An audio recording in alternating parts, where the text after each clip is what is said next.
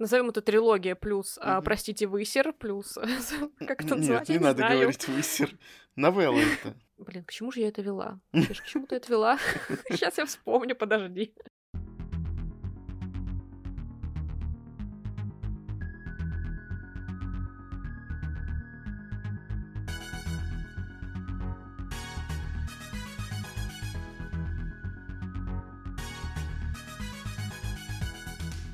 Всем привет! Привет! С вами книжный подкаст Reds and Heads. И мы его ведущие Игорь и Маша. Не прошло и очень много времени, и снова мы записываем полноценный выпуск про Сару Джей Масс. Вот она все упоминается, упоминается у нас практически каждый выпуск. И тут снова, спустя сколько времени, я даже не знаю, наверное, в первом сезоне у нас было аж два выпуска про нее. Угу, и тут да. вот снова, в четвертом мы возвращаемся. И хотим мы сегодня поговорить про новую книгу, про четвертую книгу из цикла Королевства шипов и роз, Королевство Серебряного Пламени. И нам есть что сказать на самом деле. Я боюсь, что выпуск получится слишком, наверное, эмоциональным. То есть, кто очень сильно любит этот цикл, я не думаю, что стоит его слушать. Не, ну как, мы вообще очень такие, а, с одной стороны, объективные читатели, потому mm-hmm. что мы все равно стараемся найти что-то хорошее, там отнестись как-то с пониманием, это если что. с другой стороны, свое мнение тоже как-то хочется высказать, не превращаться в условно блогеров, которые хвалят любые книги, лишь бы, ну, а, остаться на хорошем счету. То есть ну, мы да. прекрасно понимаем, что в данный момент это просто наше собственное объективное или субъективное мнение, наша вкусовщина, условно, если так э, всем будет легче. Угу. Но на самом деле, да, нам есть что сказать, потому что книга на самом деле долгожданная. Да. А, особенно ее долго ждал, мне кажется, Игорь, потому что это книга про его любимого персонажа, потому что она фиолетовая, и потому что это вот какой-то новый виток в цикле про королевство шипов и роз все-таки. А, город полумесяца, конечно, был значимым событием в книжном мире, потому что это новый цикл, который начался вот, э, да, новые персонажи там, новые существа, которых раньше не было, то есть если в Троне, в принципе, стеклянном и в Королевстве Шипов Рос более-менее Фейри только вот проглядывали так условно, mm-hmm. то сейчас там совсем все по-другому, там совсем другая обстановка, там условно современный мир практически. В общем, про это различие можно обсуждать очень-очень долго. Вы сами послушайте наш выпуск э, посвященный первой книге города полумесяца, и все поймете. Но мы пока перейдем непосредственно к Королевству Серебряного Пламени, книги, которую мы с Игорем снова читали вместе. Mm-hmm. А, прям вот у нас была норма фиксированная а, в день фиксированное количество страниц. А, скорее всего, большинство из вас, ну и, в принципе, большинство читателей прочитали залпом, как-то эту книгу старались быстрее-быстрее, э, ну а мы, наоборот, мы растянули, если честно. Я вообще не жалею, что так mm-hmm. вышло, и я хочу сказать, что в этот раз, а, ну как, вот с городом мы идеально угадали нашу норму, мне 200 страниц прям вообще было нормас читать. Mm, да. А здесь мы читали по 100, то есть в два раза меньше получается, мы потратили на это в два раза больше времени, но это было вот прям то, что нужно, серьезно. Вот иной темп, мне кажется, было бы очень тяжело выдержать, потому что, несмотря на то, что это фэнтези, несмотря на то, что это условно можно назвать young adult ом все равно, несмотря на то, что там... Не совсем. Главной героине Упор на любовную лет. линию. Алло, какой young adult? Мы... Мне тоже 25, я еще young adult, пожалуйста, не надо тут это. Отправляйте меня на пенсию раньше времени, пожалуйста. Сейчас Янкадалт до 35 в принципе, может подойти. Ну, так ладно. вот, короче, суть там в том, что это вроде как легкий жанр, такой условно, и текст должен был быть легким, но мы с Игорем что-то страдали периодически угу. под конец нашей нормы дневной, поэтому обо всем, короче, по порядку хотелось бы сделать такой небольшой дисклеймер, что этот выпуск точно подойдет тем, кто уже прочитал первые три основные книги, потому что те события, о которых, наверное, мы будем говорить, они будут либо являться спойлером, либо никто ничего не поймет. То есть, если вы прочитали, в принципе, спокойно можно слушать. И если вы не боитесь спойлеров, и если вы планируете даже читать эту книжку, то спойлеров мы не, вы не получите здесь. То есть мы не будем рассказывать весь сюжет этой книги, просто о наших э, впечатлениях и вообще просто да. кратко о том, что было, было, как было, с чего началась эта серия и вот чем продолжается. На самом деле эта книга даже меньше, чем «Город полумесяца», потому что у города там то ли на один пункт, то ли на два пункта меньше шрифт, тоже 800 страниц, но как-то вот мы там смогли читать 200 страниц, тут я реально бы не смог, наверное, вывести этот момент, э, потому что ну, мы перечислим все моменты, по которым мы э, сейчас немножко страдаем в плане этой книги, вот, но 200 страниц было бы реально для нее очень-очень много. Я не знаю, как так получается, вот реально, вроде как фэнтези считается таким отдыхательным жанром, ну, как фэнтези, ну, не совсем как классическое, допустим, да, потому что там отдохнуть, mm-hmm. наверное, сложновато. А вот фэнтези, которые сейчас пишут современное, и на Янка Дал, да, тоже рассчитано на этот возраст, и плюс это еще и румфанд, с которым очень часто люди просто отдыхают, разгружают мозг, на самом деле мозг только взрывался. Потому что вот у нас как выпуск называется по королевству шипов и рож, что э, крыски кололись, но продолжали есть кактус. Э, здесь примерно то же самое. То есть мы снова, ну, грубо говоря, грызли кактус. Только э, если мы сейчас вернемся к королевству шипов и роз и первой там трилогии вот этой вот, да, то мы, ну, по крайней мере, я точно, уже пожалею, что так мы назвали этот выпуск, потому что там еще было все хорошо относительно. Ну смотри, это просто разные виды кактусов. Э, королевство шипов и роз, мне кажется, вот это было такие суккуленты, знаешь, которые, в принципе, мягенькие, ну, да. но тоже как бы, ну, не совсем приятно. А это вот прям такой шипастый, хороший кактус, который прям ожесточенно иглы на тебя так наставил. Да. Причем самые разные иглы. И получается, что эта книга четвертая, она начинает второй виток этой истории, э, начинает новую трилогию. То есть, если у нас первая трилогия была про одну героиню, и от ее лица, от первого лица было повествование, то в случае с Королевством Серебряного Пламени э, Сара Масс снова возвращается к своему самому, наверное, любимому э, типу повествования, как в «Стеклянном троне», когда мы ведем героев, там ведем книжку, повествование, опять же, повторюсь, от нескольких персонажей. Причем вроде как у нас обозначено, что Неста главная героиня. Э, тут еще к нам присоединился Кассиан. Плюс она еще залезала в головы некоторых персонажей. И я не совсем люблю этот ее как сказать, приемчик, потому что в голове какая-то мешанина, ты не понимаешь, кто сейчас думает, о чем и так далее. То есть вот в этом плане, конечно, было бы сложно, наверное, норму в 200 страниц все-таки тянуть. Ну ладно, мы уже так тут э, наговорили немножко, похаяли автора за то, что нам было тяжело бы читать больше, чем 100 страниц. Мы не сказали, в общем-то, зачин, скажем так, о чем книга. А, почему четвертая часть идет как бы так немножко обособленно. Первая трилогия плюс новелла, посвященная зимнему празднику, про персонажа Фейру, которая является человеком, выросла в достаточно богатой семье торговца, но после смерти матери и банкротства.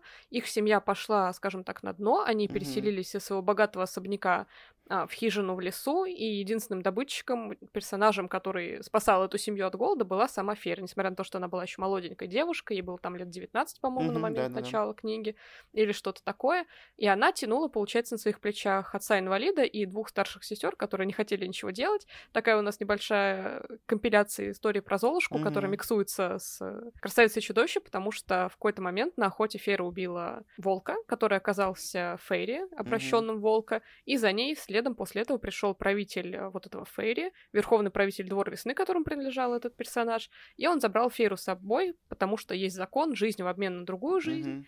и там, в общем, дальше эта история идет по этому пути, и в какой-то момент в одной из книг следующих э, сестры Фейры также попадают вот в этот волшебный мир, в котором Фейра уже начинает чувствовать себя своей, и mm-hmm. она также становится вот персонажем Фейри, получается. И с ее сестрами в результате некоторых насильственных действий одного короля, с которыми они в контрах, они также превратились в фейри, но немножко там все по-другому было, поэтому они отличаются. В частности, mm-hmm. у одной из сестер появилась способность к ясновидению, а вторая сестра, будучи а, как раз самый старший, самый холодный, самый такой воинственный, она схватила больше магии, чем ей должно было перепасть, и из-за этого она обрела, что называется, вот такую какую-то холодную ярость, mm-hmm. которая в ее глазах отражалась как серебристый огонь. Никто не мог понять, что это за магия, хотя намеки были. И вот про этого персонажа, про Несту, эта книга, собственно, и была. И mm-hmm. она должна была быть очень максимально какой-то интересной, контрастной, потому что Неста — это персонаж, который вообще был максимально против того, чтобы становиться Фейри, так как у людей с Фейри как бы тоже есть свои конфликты. Mm-hmm. И эти две нации, которые враждуют немножко друг с другом, они не понимают друг друга, и сестры всячески вот хотели этого избежать, этого превращения превращения. И к тому же Неста в конфликтах с сестрами своими, во всяком случае с Фейрой точно, которая ее самая младшая сестра, и которая главная героиня как раз вот, завершенной трилогии. И так вышло, что Неста вынуждена была последовать за ней своей другой сестрой, жить с ними, но это все не доставляло ей удовольствия. Она тосковала из того, что она больше не человек, и, естественно, ее жизнь из-за этого скатилась э, опять-таки на дно еще mm-hmm. раз. Она предалась выпивке, предалась э, каким-то беспорядочным связям, и сестры отчаянно пытаются вот вывести ее обратно на землю, обратно в мир, чтобы она почувствовала вкус жизни и как-то снова к ним вернулась и начала хотя бы чуть-чуть получать удовольствие, потому что им самим больно это смотреть. И, собственно, про то, как Неста справляется со своими проблемами, своими внутренними демонами и про ее отношения с другими персонажами цикла, эта книга и есть. Кстати, такое мое наблюдение, какое-то немножко странное. Мы как-то, я не помню, мы с Машей, с тобой, ну, с тобой это обсуждали, с Машей, с тобой, я так и не знаю, как тебя называть в подкасте, то Маша, то на ты, как-то вот странненько у меня тут немножко происходит. В общем, обсуждали ли мы вообще момент названий книг «Королевство шипов и роз», «Королевство гнева и тумана», «Королевство э, крыльев и руин», и я говорил то, что я не совсем понимаю, что это за название и вообще к чему оно как бы тут э, связывается, с чем оно связывается. В случае с этой книги «Королевство Серебряного Пламени», вот как никогда у нее, у Сары Мас, получилось, ну, передать название реально вот в тексте. И это странное какое-то такое замечание немножко, потому что мне ну, не совсем понятно, почему королевство шипов и роз, почему королевство гнева и тумана, крыльев и руин. Ну, как-то можно, возможно, понять что-то, да, там двор ночи — это гнев и туман, ну, как-то двор ночи с э, гневом и туманом у меня, меня ассоциируется. Короче, вот такой интересный загон. У меня, на самом деле, тоже ни одно название книг как-то не ассоциировалось с вот этими дворами, которые упомянуты, потому что они, а, если там название Court of, то как раз э, и книги, и, соответственно, сами дворы так назывались, mm-hmm. которые у нас там королевства какие-то. Так вот, э, даже шипы и розы я бы не там отнесла к двору весны, допустим, тем mm-hmm. более, что все остальное время как бы более-менее центральным двором был как раз двор ночи, э, главный двор Фейры, скажем так, и они дальше просто путешествовали в какие-то другие королевства, условно. Ну, короче, мне кажется, это просто для красивого словца в итоге было сделано. И вот к Несте относительно вот прям так, чтобы это был двор, но она же не верховный правитель какой-то, ну, да. правда? Она же там не королева нигде. Ну, да, там был один эпизод, в котором можно было бы условно назвать ее королевой, плюс там вот эти Кассиана, слова относительно нее всякие игривые, но все равно это как бы не то, поэтому, мне кажется, серия просто продолжает это делать ради вот э, поддержания предыдущих названий, так как они явно уже продающие. Угу. Если говорить про сюжет именно Королевства Серебряного Пламени, Маша уже сказала, что э, здесь у нас должен быть, по сути, путь Несты, и до этого она все время была на заднем плане. Она была такой злой старшей сестрой, потому что она самая старшая, получается, Фейра самая младшая. Uh-huh. И есть еще одна сестра, ее зовут Элайна. Мы даже ее не называем, потому что она настолько там на фоне каком-то непонятном, третьем. Вот вообще она просто появляется, там что-то говорит и уходит. И такое ощущение, как будто она все время сидит, ждет там в своей комнате, когда же Сара ее решит вытащить на первый план, там куда-то в какую-то сцену ее пихануть, и все остальное время она как бы на паузе стоит, как какой-то, не знаю, сериал или фильм, который мы смотрим, допустим, с перерывами. Ну и так, в принципе, совсем. Это можно, да. конечно, отнести к минусам, но я думаю, что минусов и так будет очень много, и которые мы еще успеем перечислить 10 раз. Вот, и тут у нас прописан такой путь Несты от э, типа, ну, самого вот этого дна с алкоголем каким-то. Угу. Хотя странно, да, в многих книжках, э, допустим, в той же Академии вампиров, вампиры не могут напиться, то есть у них нету опьянения, потому что у них организм сам справляется с вот этим вот, да, это же отравление организма, Э, как ну, бы сути, да. и, идет вот такой вот интоксикация организма, и получается такой эффект. Каким образом фейри, которые ну, быстро вылечивают там какие-то травмы, царапины, могут опьянеть вот до такого состояния, про которое описывала Неста? Не знаю. Это очень странно. И там плоские всякие утехи, и про это тоже очень много раз все это написано. И вот мы идем э, как по лестнице. Это такая ссылка немножко. Идем по лестнице и поднимаемся типа на самую вершину. Но на самом деле мне не очень понравился, так скажем, этот сюжет. Э, вроде бы, если бы там описывалось лет 10, наверное, вот за эти 800 страниц, можно было бы, возможно, сказать, что действительно там Неста прошла какой-то дикий путь, изменилась от начала и до конца, просто до неузнаваемости. Но тут, к сожалению, такого не было. То есть у нас есть там условно какой-то год э, или даже полгода. Мы так и не смогли, кстати, посчитать, потому что мне казалось, что все началось типа осенью и закончилось вот весной. Я думаю, где-то так. И вы представляете, чтобы человек изменился до неузнаваемости э, за полгода? Ну, конечно, там могут случиться какие-то ситуации, ну, прям совсем какие-то выпиющие, когда человек реально меняет полностью свое сознание. Но тут такого не было. Вообще надо сказать, что весь сюжет относительно главной героини заключался в том, что ее а, поместили, скажем так, на исправление а, в дом, угу. потому что до этого она жила у себя и, соответственно, транжирила чужие деньги, то есть деньги своей сестры, получается, на что хотела. А, это была в основном выпивка, какая-то там еда, и то, что она приводила к себе там в дом, в постель каких-то первых попавшихся Фейри. и ее поместили в специальный дом, сказав, что она будет исцеляться двумя способами. Первый это она будет вот э, как бы вне алкоголя находиться, она будет mm-hmm. тренировать тело, физические упражнения, потому что, ну, в принципе, тут не поспоришь. Спорт — это лучший антидепрессант, у нас вырабатываются всякие дофамины, когда мы им занимаемся, это все классно, спорт — это жизнь.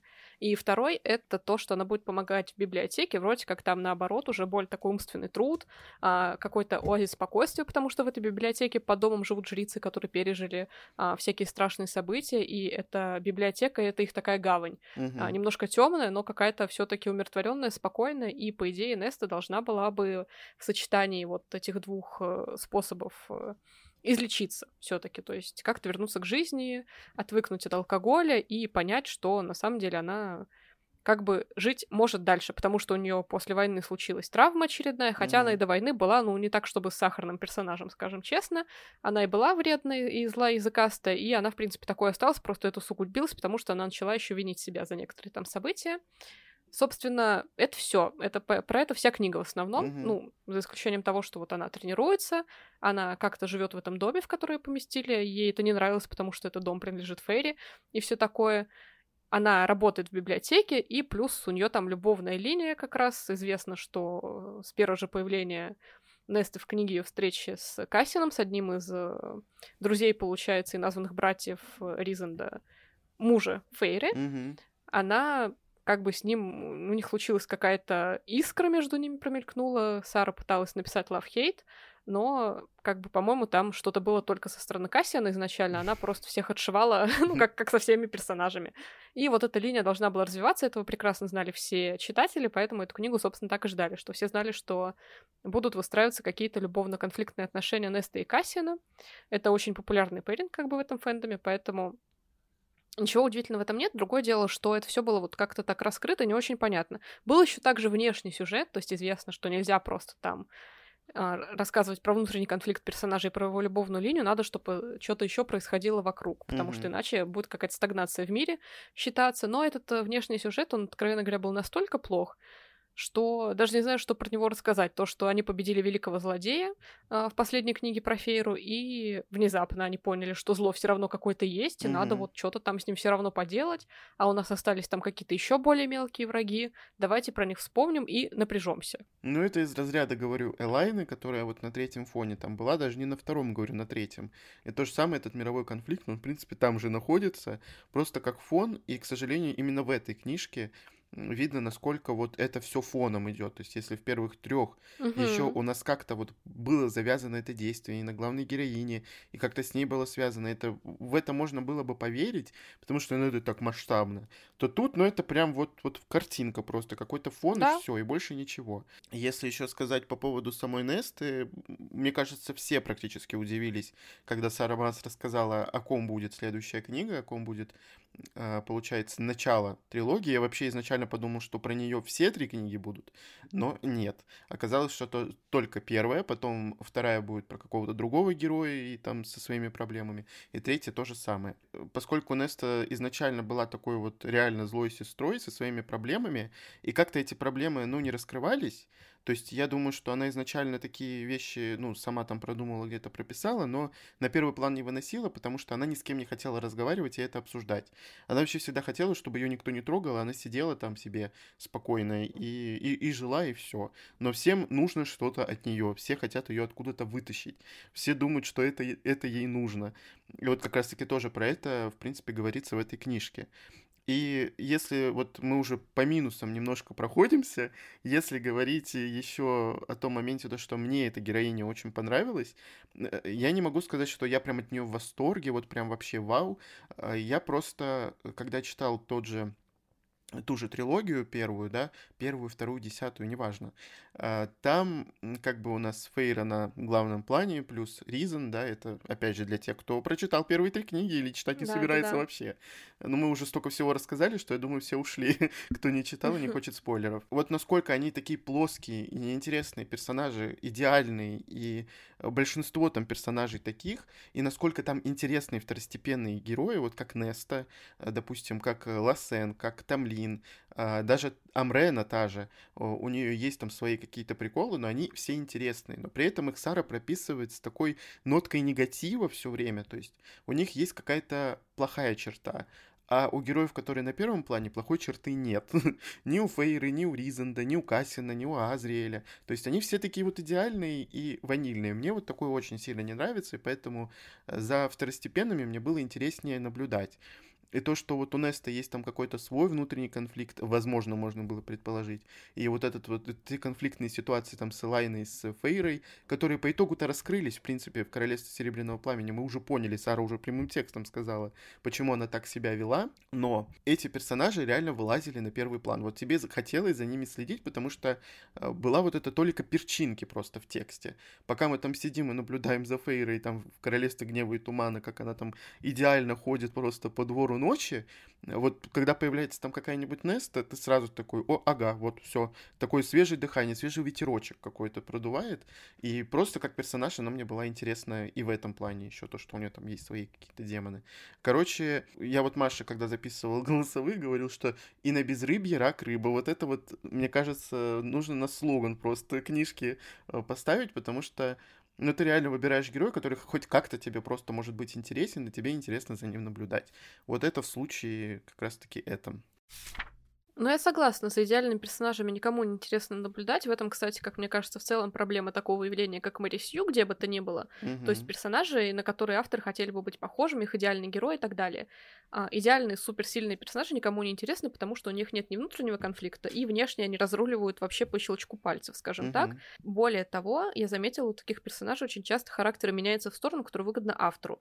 То есть э, у них, допустим, э, могут быть, вот они говорят сами про себя, что они там уверены, что они там какие-то тоже острые на язык, что они решительные и так далее. А потом про них кто-то другой говорит, что ну она очень добрая и сострадательная, всегда угу. такой была, и ты думаешь, где? Где я это видела? Ну, раз надо было автору, чтобы кто-то хорошо обмолвился, тогда понятно, зачем это нужно. Ну, то есть э, реально хорошие черты, они как-то то и дело приписываются и меняются.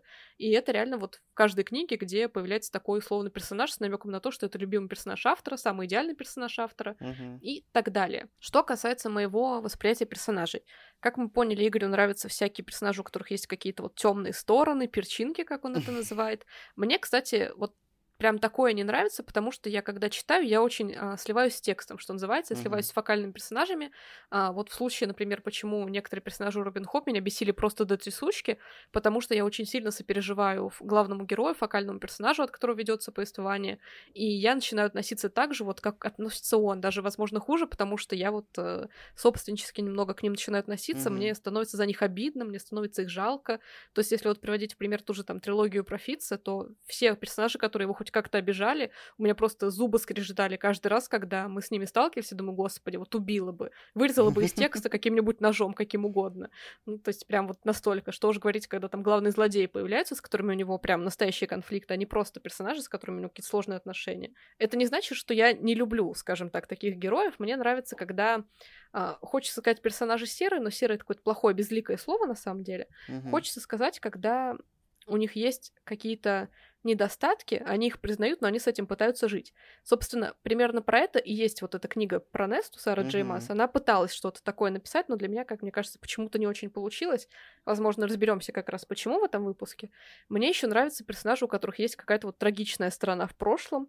В частности, вот у Сары Джеймас мои любимые персонажи — это Лассен из Королевства Шипов Рос и Рун из, э, получается, Города Полумесяца, потому что mm-hmm у них у всех есть такая какая-то небольшая драма, у них есть э, отпечаток трагедии на них, скажем так, как я люблю это пафосно, когда мы с Игорем общаемся, а, говорить, потому что всегда это какая-то есть внутренняя боль, которая чувствуется в чем-то. И поэтому, когда этих персонажей незаслуженно как-то писательница задвигает, мне дико за них обидно, потому что я прекрасно понимаю, что у нее вот... Давайте, можно я скажу это громко и сейчас, и честно, как я считаю. а, я считаю, что она просто не умеет писать разносторонних персонажей. Вот не умеет. Она умеет писать хороших и плохих. Даже когда вот была одна сцена, в которой в этой книге Кассин говорил плохому персонажу, которого все порицают, что ты мог бы быть хорошим парнем, но ты боишься им быть.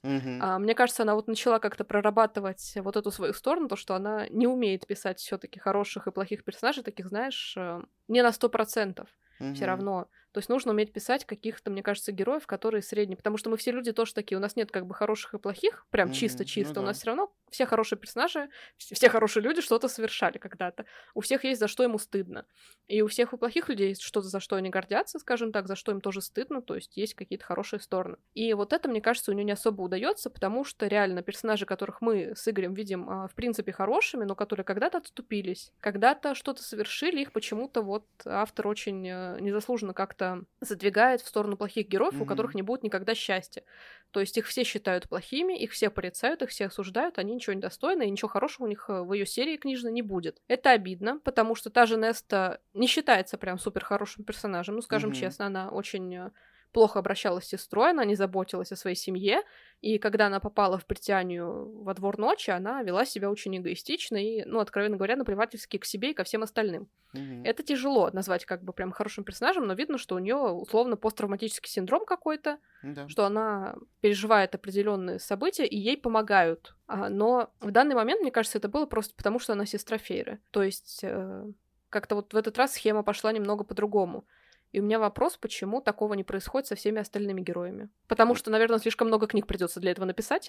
Ну, если она написала вот здесь 800 страниц, если вы прочитали, вы понимаете, сколько там воды, то я просто не представляю, что еще нужно сделать, и про каких героев еще нужно написать. И и, наверное, она просто не станет этого делать, потому что она знает, насколько она сильная графоманка. Просто давайте признаем это честно. По сути, только из-за Фейры Неста прошла вот этот вот путь в этой книжке, потому что иначе, если бы не Фейра, если бы она ее не спасла, Неста бы так и осталась. Да, она вроде как-то внутри сильный какой-то там персонаж типа, но она так настолько сильно задвигает вот эти все свои проблемы куда-то там в голову и отрекается от них, что она бы сама просто с этим всем не справилась. Но да.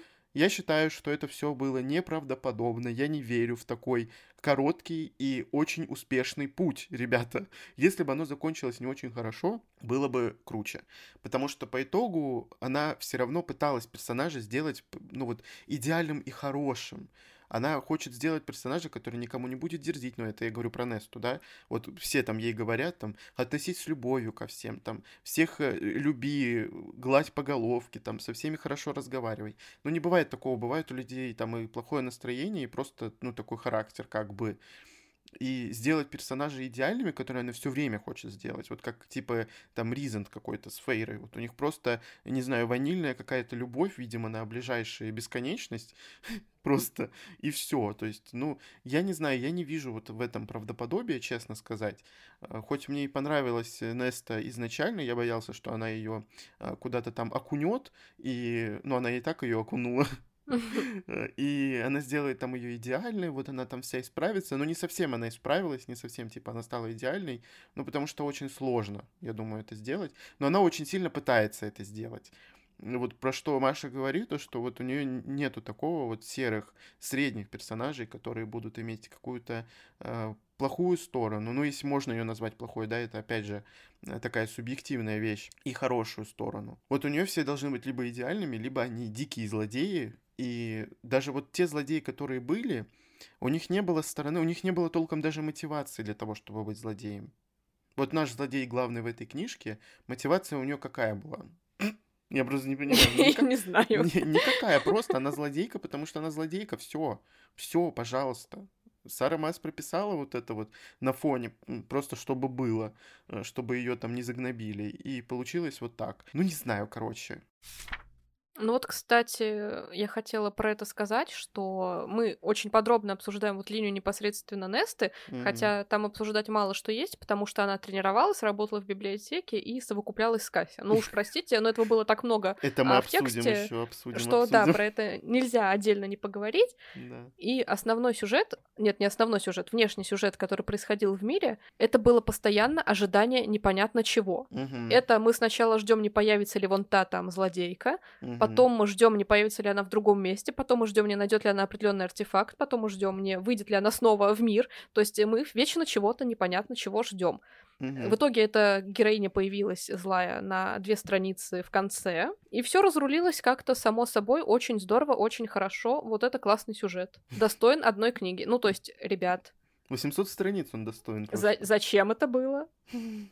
Потому что это был фон. Мы вообще с Игорем не поняли, то есть это была настолько слабая и непрописанная линия, что mm-hmm. мне было бы стыдно включать ее просто, в принципе, в произведение. Мне кажется, ну, хочется написать про Кассиана и Несту, напиши без этой херни. Ну да, любовный роман, а... если ты хотела написать, зачем этот да. глобальный сюжет-то трогать, вообще двигать? Прошло полтора года с момента вот последней войны из трилогии. Сделала бы писательница, ну, что спокойно в мире, условно, ну, затишье да. перед бурей угу. какой-то странный, оставь вот это вот ощущение в тексте, что как будто, ну, все равно, поскольку все пережили войну, все видели смерть и насилие, да, да, а, да. все напряженные все равно, оставь это, этого, этого будет достаточно, потому что угу. это очень популярная тема в литературе, что после войны персонажи не могут прийти к нормальному миру. Да, даже не в литературе, вы, в принципе, вспомните реальные события. Вот э, то, что было у нас в книжном мире, скажем так, э, то есть когда были вот эти писатели потерянного поколения, это как раз было послевоенное поколение. Они выросли mm-hmm.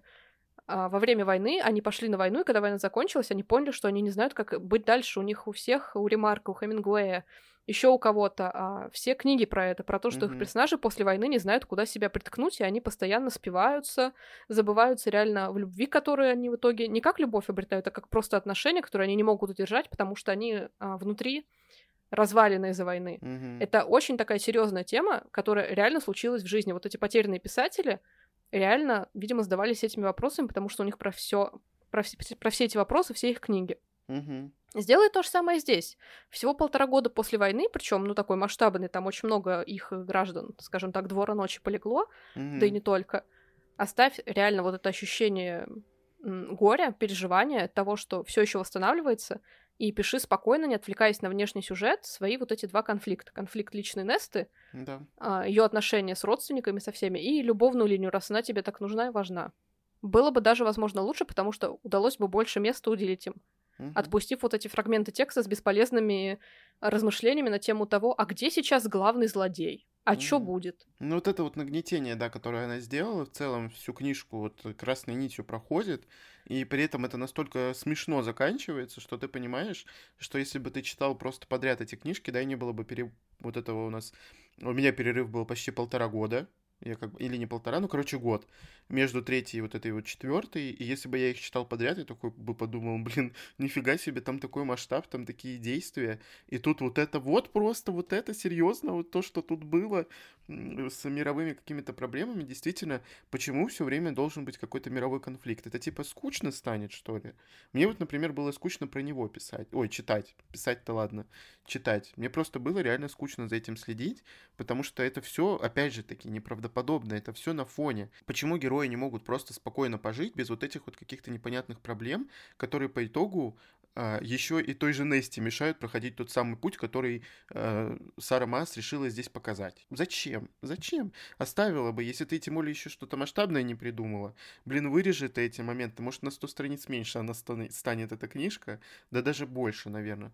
Потому что там и вот был э, момент в конце, да, там про ритуал, все, больше ничего не буду говорить. Вот его бы даже хватило, если бы он был бы как-то расписан более интереснее. А вот это вот все, что Согласна. там было, остальное, ну, Зачем? Вот можно было бы оставить. Ну, были у тебя уже вот эти финальные битвы. Да мы практически все три книжки к этой финальной битве шли. Ну, там относительно, да, потому что там был то один злодей, то другой. Угу. Ну, не нужно постоянно вот держать вот этого злодея в уме просто поставила бы на паузу, да, там что-то готовится, но после одной войны начинать другую, и они все время война, война, будет новая война. Где, блин, война будет, если никого практически не осталось? У вас там да, что? Да.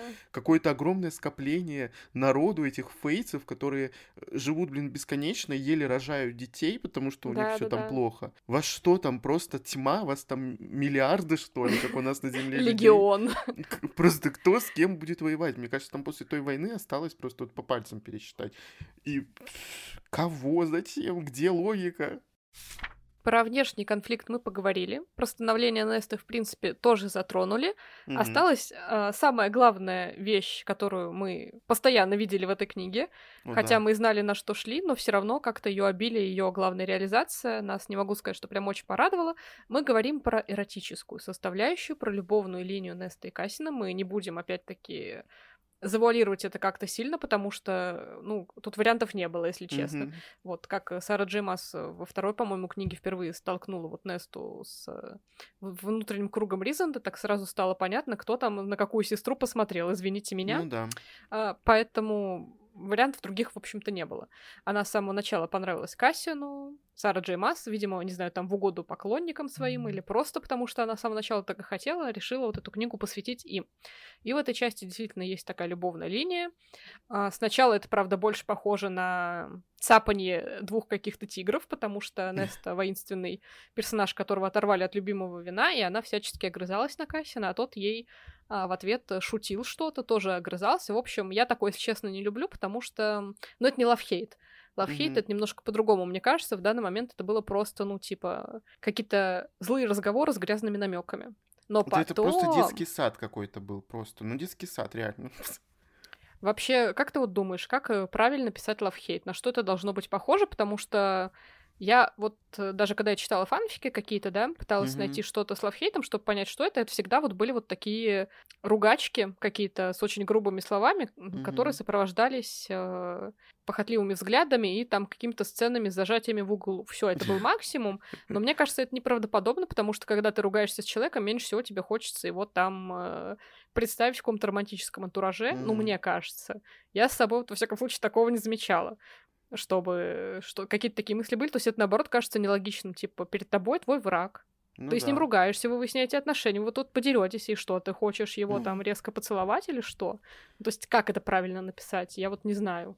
Э, ну, я как бы не знаю, как именно это написать, но вот сколько раз я сталкивался с примерно подобным, э, у меня никогда вот не было желания даже дружить с этим человеком, потому что если я его да, ненавижу, да. то я его просто, я его на дух не переношу, и он мне, там, не знаю, мне его лицо даже не нравится, просто я смотреть на него не могу. Да. И я не понимаю, каким образом вообще этот лавхейт существует, потому что изначально, наверное, это такое какое-то неприязненное отношение, оно вот очень часто, кстати, я где-то читал такое, и смотрел там фильмы, имеется в виду то, что человек специально хочет, чтобы этот человек ему не нравился. И вот в таком случае это вообще не лавхейт, конечно, но, как правило, встречается именно такое, потому что если ты ненавидишь человека, ты не можешь его потом полюбить. Uh-huh, вот, uh-huh. Вообще, я не знаю, что нужно сделать, чтобы действительно такое случилось.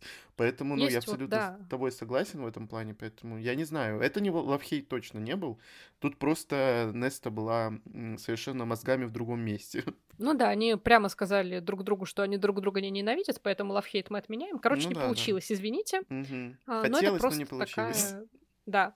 А, я бы сказала, эта любовная линия была просто осложнена тем, что Неста не понимала, кто она, чего она хочет. Mm-hmm. Она ничего не хотела, она хотела одного, а Кастин там взял и как бы требовал чего-то от нее, mm-hmm. пытался на что-то намекать. А, из-за этого были вот эти постоянные качели, то, что то они сближаются, то они наоборот расходятся, то сближаются, то расходятся и так далее. И под конец, когда у Неста все уже было хорошо, спой... ну как бы мы с вами обсудили уже, что за эти полгода она действительно прошла какую-то гигантскую трансформацию, все стало вот максимально приближенно к тому, чтобы быть более-менее идеальным персонажем, но еще как бы нет, потому что это mm-hmm. Неста, это значит, надо переписывать вообще все в ней. Да. А, к тому моменту, когда у нее все было хорошо, снова в любовной линии пошла на разлад, потому что Сара Джейма снова вспомнил, что нужно сделать качели. Mm-hmm. И вот тут уже появляются как бы вопросы, зачем это нужно, потому что вроде у тебя все хорошо, вроде персонажа все хорошо, он знает, что он хочет, почему мы пытаемся это дожать. Но на самом деле это, мне кажется, наименьшая проблема вот этой любовной линии, потому что было очень много постельных сцен в ней. Мы, в принципе, mm-hmm. после города полмесяца уже были более-менее готовы к тому, что в этой части будет что-то похожее, потому что раз писательница оседлала этого коня, то ну, мы теперь так и поскачем условно. Да, но оседлала она в прямом смысле этого слова. Да. И действительно, очень много каких-то вот сцен, э, знаешь, не очень хорошо, как мне кажется, реализованных в плане того, что mm-hmm. они сделаны в лоб и как-то достаточно вульгарно, если можно так сказать, а, потому что очень много каких-то грубых выражений, очень много каких-то эфемизмов, вот mm-hmm. не самых лестных, которые обычно бывают вот в чисто женском фэнтези, таком не очень качественном.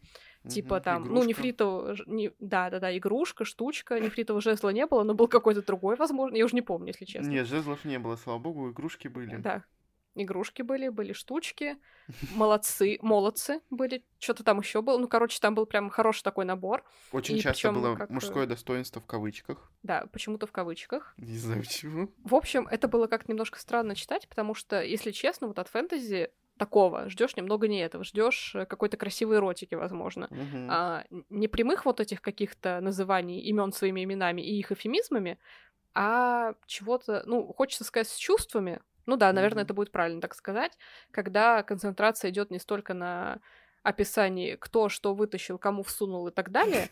А, не знаю, нам надо ставить 18 плюс на этот выпуск Надо ставить, конечно. Ладно, я, я, я уже матернулась к тому же, так что заранее. Ну, Возможно, это мое излишнее какое-то требование, но мне кажется, так гораздо, ну, как-то красивее читать. А, как-то нет ощущения, что тебя из фэнтези вытаскивают э, в какой-то бульварно-любовный роман. Ух, если честно, вот э, именно этой книги, наверное, э, романтическое фэнтези поставить вообще сложно, название жанр. Это эротическое фэнтези. Вот будем говорить так. Будем говорить своими словами, потому что ничего кроме этого дела в голове у персонажей нет. Абсолютно. Я вот не понимаю, а в чем проблема. Вот я записывал голосовое э, Маше, и мы там с ней разговаривали, и я говорил то, что у Сары Мас вульгарщина это прет просто в каждой книге по возрастающей. Э, то есть если это можно сказать, что было немножко красиво еще во второй там части этого цикла, там в третьей, то в, то в случае с, как там оно называется, Королевство стужи звездного света, там вообще да. какой-то трэш пошел. И да. уже можно было понять, что в Серебряном пламени будет просто какая-то вакханалия, и на самом деле она случилась. Реально угу. ни о каких чувствах в этих сценах не, нап- не написано. То есть такое ощущение, как будто вот кроме вот этих вот, а, вот именно плотских каких-то ощущений непонятных, а, для Сары ничего вот в любви больше нет. Вот, вот просто больше ничего нету.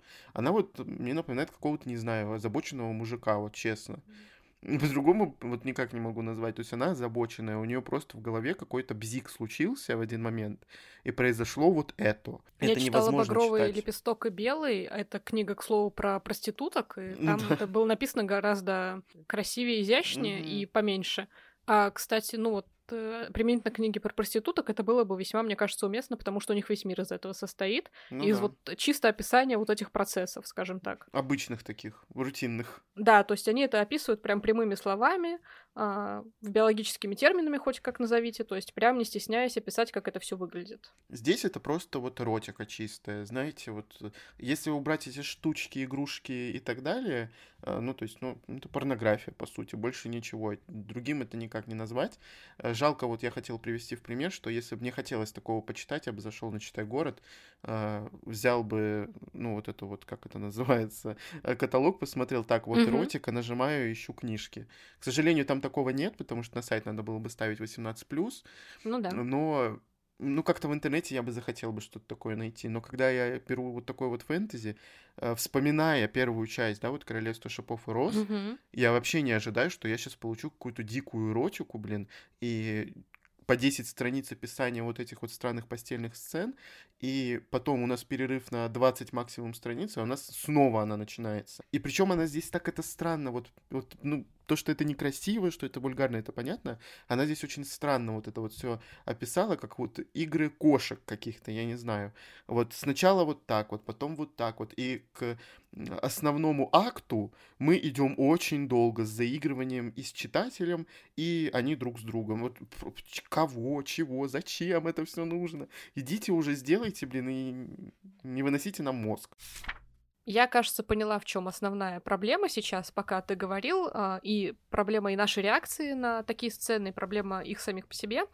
То есть дело не в том, что мы какие-то ханжи, мне кажется. Uh-huh. Хотя, казалось бы, ну, стоит в первую очередь на читателя ориентироваться и спрашивать, спрашивать, почему у него такие реакции на подобные сцены, а не почему автор их написала. Uh-huh. А, Проблема в том, что изначально книги позиционировались по-другому.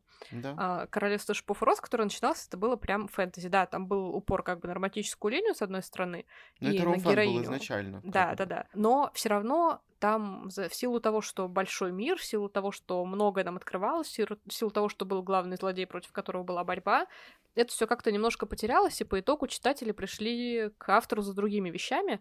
Они mm-hmm. полюбили ее за ее вот колоритный мир. Он действительно очень интересный, и это ответ на вопрос, почему мы с Игорем каждый раз едим эти суккуленты и кактусы, потому что нам очень нравится мир, нам нравится в нем находиться. Mm-hmm. Хоть мы и сказали, что вот эти линия Неста была достаточно рутинной в плане того, что реально были одни тренировки, была одна работа в библиотеке, это все повторялось изо дня в день, и различий прям в описании какого-то не было, но нам, в принципе, с одной стороны, это нравилось. Мы от этого mm-hmm. уставали, но нам это нравилось, потому что нам нравится находиться в мире Сара Джей Масс, которую она придумала, нам нравится, что есть вот эти разные дворы, что они все различаются.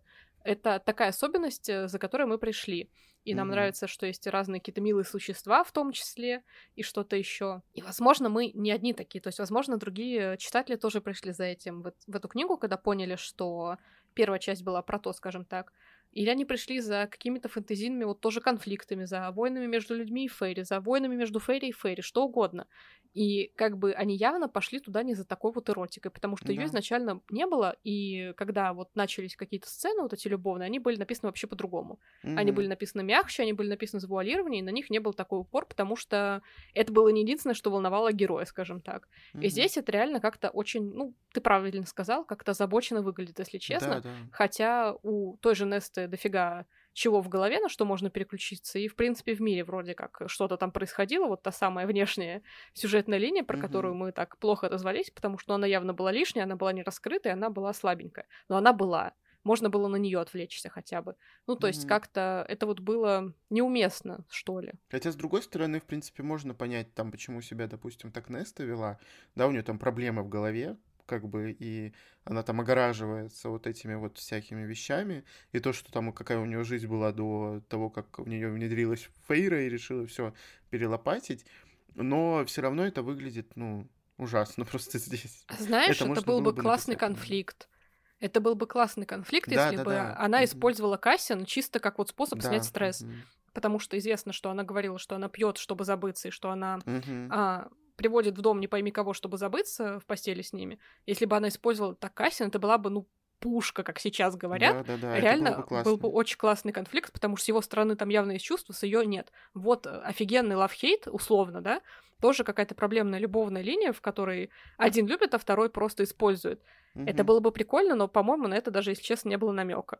Ну, был намек, потому что изначально-то они договаривались, типа, ну, это всего лишь Саити, это прям так и называлось, Саити. Но это было потому, что угу. их как-то все равно влекло друг к другу, потому что да, Фейра да, отмечала, да. Фейра, дожили, Неста отмечала, что Кассиан красавчик, что там есть на что посмотреть, поэтому ее как бы влечет. Ну, то есть это все, то есть он не был средством решения ее проблем, он был просто дополнением, скажем так. Ну, или бы хотя бы сначала бы, знаешь, вот так вот это пошло, то, что это вот реально ну, средство да. решения проблемы. Вот да, уже, да, да. наверное, бы мы сняли какую-то вот часть своих негативных таких моментов. Но это все показано было сразу. Объективизм да. и озабоченность. Все, до свидания. Ну и, конечно, тоже еще один слон в этой комнате. Это Э, любимые наши рычания, э, шипения и так далее. И я как раз-таки подведу еще и к эротическим моментам в этом плане. Э, как-то раз, я помню, Маша мне говорила, когда читала, или я собирался читать от «Королевства шипов и роз», потому что я знакомился с автором благодаря этим книгам, она говорила то, что ее бесит эти рычания, то, что у нее там какой-то зоопарк, у Сары Маас тут э, написан в этих книжках. И потом я начал подмечать, что в других книгах у нас тоже есть и рычание, и вот эти вот шипения. То есть я вообще не знаю, как это происходит в жизни, как авторы вообще представляют себе вот это поведение, честно. То есть э, они на, на серьезных щах берут и пишут вот эту дурь какую-то, простите меня. Вот Но это, это уже распространенный штамп. А я вообще не понимаю, зачем. И ладно, ладно, про это Сара Мас высказывалась. Сама, видимо, фанатам, э, фанатов бесит этот момент. По-моему, на каком-то из интервью она сказала то, что фейри, они по большей части а как животные. То есть она вот что-то такое сказала, э, то, что они уже не совсем люди, у них есть вот такой вот какой-то животный инстинкт, можно сказать. И вот мы, пока тут вот это все читали, я записывал голосовые, вот все, что здесь происходило, это похоже на тупо какие-то животные инстинкты и соития. То есть если изначально в первых книгах было только рычание, то здесь уже просто вот, ну они как животные себя ведут, причем ну, поскольку у нас на первом плане там Неста и Кася, но вокруг все шутят на одни, темы, на одни и те же темы везде пошлые шутки. То есть Фейри не о чем поговорить. Вот за серьезно. 500 лет не, за 500, они не открыли для себя ничего. Тысячи. Да, за полторы тысячи лет они ничего, кроме плоских утех, они ничего в себе не открыли в этом Но мире. это распространенная проблема, реально, Кошмар. что у всех авторов, у кого Фейри, у кого там, в принципе, персонажи, которым много лет, они не ведут себя на этот возраст абсолютно. Да. Как бы нафига тогда вот это делать? Постоянно задается вопрос. Но это вот тоже уже распространен такой клише, которое все используют, осознанно или нет. Не знаю, меня это раздражает. С другой стороны, меня я понимаю, тоже. что если бы я стала что-то подобное писать, я писала бы так, как я это вижу, а я это вижу очень сильно по-другому. Меня бы угу. никто читать не стал просто. Ну, ну меня да. не то чтобы и сейчас читают, то все равно. Я читаю уже хорошо. Да, большего мне не надо. Ну вот да, я думаю, то, что действительно это никому больше не интересно, и сейчас Сара Мас делает уклон именно на Ромфанд, потому что это приносит много денег, потому что есть огромное количество людей, которые это читают, мы это читаем, извините меня, мы эти книги покупаем до сих пор. Зачем?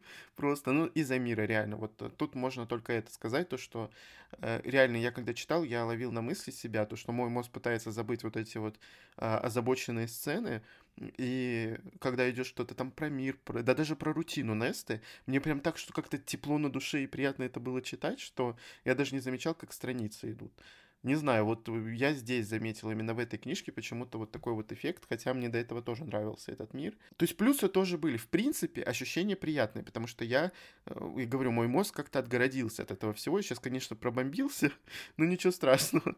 Но вот в целом какое-то такое приятное ощущение. Но, ребята, Э, если подвести лично там от меня итог насчет э, этой книги, если прочитать благодарности, то у Сары Маз был какой-то, видимо, в голове затык, э, какие-то там проблемы в семье, где-то еще, не знаю. И она написала то, что вот это писа... писание, писательство, как это, процесс написания этой книги, да. ее вылечил, и она возвращалась туда, вот в эту книгу, ее писала и сама там, ну, грубо говоря, лечилась. И тут это видно, что она написана без э, претенциозности какой-то, она написана практически на отвали, э, она пыталась что-то придумать, пыталась как-то подтянуть сюжет, пыталась придумать что-то масштабное, но, видимо, она поняла, что ей сейчас этого вообще не хочется, что у нее сейчас совсем другие интересы, против себя не попрешь. Как бы, если бы я был бы автором, если бы был бы у меня какой-то вот затык, но я не думаю, что я бы в угоду кому-то писал какой-то другой текст, если честно. Я не знаю, насколько вообще она имеет право это делать, когда ты пишешь... Э, хотя, почему? Она, в принципе, может иметь право, потому что это как бы начало новой трилогии, то есть можно что-то поменять, потому что основной цикл уже есть, но не настолько кардинально. Вот правда. Потому что этот цикл мы полюбили не за это, не за то, что она здесь написала. А сейчас те сообщения, которые она пишет по поводу второй части «Города полумесяца», где она говорит, что это будет то ли эротическая, то ли сексуальная революция. Я такой, господи, угу. помилуй. Я еще, как мы же еще не прочитали тогда э, Королевство Серебряного Пламени. И теперь я понимаю просто, что будет в городе полумесяца, и мне уже страшно. Нам же не хватило первой книги. Ну да, причем, знаешь, вот если сравнить первую книгу города полумесяца и вот эту, ну там вообще просто, там масштаб какой-то бешеный. И на втором плане практически эти эротические сцены, если вот по количеству, по описаниям и так далее это все сравнить. Но сейчас я боюсь, что будет, конечно, ужас какой-то. Кошмар. Надо готовиться. Да, будет у нас очередной выпуск э, наших совместных чтений. У нас уже традиция читать э, Сара Джей Масс вместе. Еще и принципе, осенью, кстати, второй раз. Да, потому что так совпадает с выходом, мы стараемся читать практически сразу, чтобы на волне всего этого остаться, скажем так, э, тоже на волне с комьюнити. Угу. В принципе, если раньше я могла советовать Сару Джейма с любителям фэнтези, то сейчас я могу сказать ну, да. только, что эта книга чистая какая-то сублимация, поэтому она больше даже придется по вкусу тем, кто именно за чем-то романтическим и эротическим охотится, угу. так как э, мир здесь отступает все больше на задний фон, очень много персонажей а за ненадобностью становятся картонными, что, кстати, не очень приятно тоже, потому что, ну, раз ты уж их вела, то прорабатывай как-то, делай с ними что-то, чтобы у тебя текст был более объемным. Но это я так смотрю. Я смотрю на то, что вот э, реально хорошие фэнтезийные книги, они лишены, как правило, одного жанра, потому что они условно на стыке там нескольких жанров находятся, так как там есть и мир, и персонажи, и mm-hmm. любовные линии, и там что еще угодно. То есть это все так происходит, а здесь явно на это ушло бы много текста, на это ушло бы много времени, много частей и так далее. И поэтому было принято решение, в общем, делать то, что хочет писательница, поскольку ей в данный момент сейчас уже гораздо интереснее писать э, про эротику, то соответственно, у нас целевая аудитория немножко меняется, как мне кажется. Mm-hmm. Поэтому такие вот дела. Я думаю, что у этой книги все равно будет много фанатов, так как мысли Несты там переданы достаточно иногда сильно. Очень много уделено психологизму вот конкретно относительно нее. Не всегда могу сказать, что это достоверно как-то выглядит, но mm-hmm. в принципе оно есть. Поэтому тем, кому нравилась Неста, кому нравилось Королевство Шипов и Рос, эта книга в принципе также может понравиться, но будьте готовы к переменам. Конечно, очень обидно то, что книга 800 страниц, и в ней огромное количество картонок стоит, декораций просто каких-то, как в театре в каком-то. И все персонажи, которые там приходят и уходят, они ставят и свою жизнь на паузу, потому что, ну вот что произошло за этот год с Тамлином, с Лосеном? Ничего. Вот просто ничего. У них нет ни развития своих каких-то отношений, дружеских и так далее. У Лассена ничего нету, я, конечно, понимаю, у него свои там э, приколы. Ну, не приколы, а, проблемы, можно сказать, вот так вот. Но все на паузе стоит, пока Сара Масс вот пишет то про Фейру, вот она отключилась там немножко от Лосена и Тамлина, а, их там вообще на дно какое-то сбагрили, а, потом отключилась она от сестер, они тоже там на паузе какой-то сидят, когда еще в первых двух, по-моему, книгах, да, когда Тамлин ей там проплатил все ее семье, когда они там с отцом сидели. Мгм. Ну, просто все на паузе, просто. Вот они что там живут и живут себе, и, и неважно. И так у нас все дворы на паузе, все на паузе, короче. Главное вот то, что она сейчас пишет. Это очень плохо для фэнтезийного мира. Да, да, да. Но Он это очень такие вот свои, да. Мгм. Такие вот минусы есть. Но мы и ради этого мира читаем. Ну, там, правда, всего процентов 20, наверное, его осталось в книгах. Печально. Ну, мы но пока что поделать? Держимся, Да, посмотрим, как у нас пойдет дальше, потому что это зависит от дальнейших книг на самом деле, и Мгм. от того, как будет дальше. Надеемся, что вам было интересно слушать наш такой не совсем толерантный выпуск, потому что мы побомбили изрядно, но все равно, как мне кажется, мы зато были с Игорем честны и Да. друг с другом, и с вами, и теперь вы, когда послушали наш подкаст, можете понимать, э, хотите ли вы дальше знакомиться с книгой Сары Джей Маас, интересна ли она вам в целом, а, как писатель, может быть, вы ее вообще не читали, и сейчас как раз мы так рассказали, что вам стало интересно, что же мы такое там ругаем, Да. а, В любом случае, надеемся, что наш выпуск вам понравился. Если это так, вы можете слушать нас и дальше каждую среду на всех подкаст-платформах. Всем пока. Пока!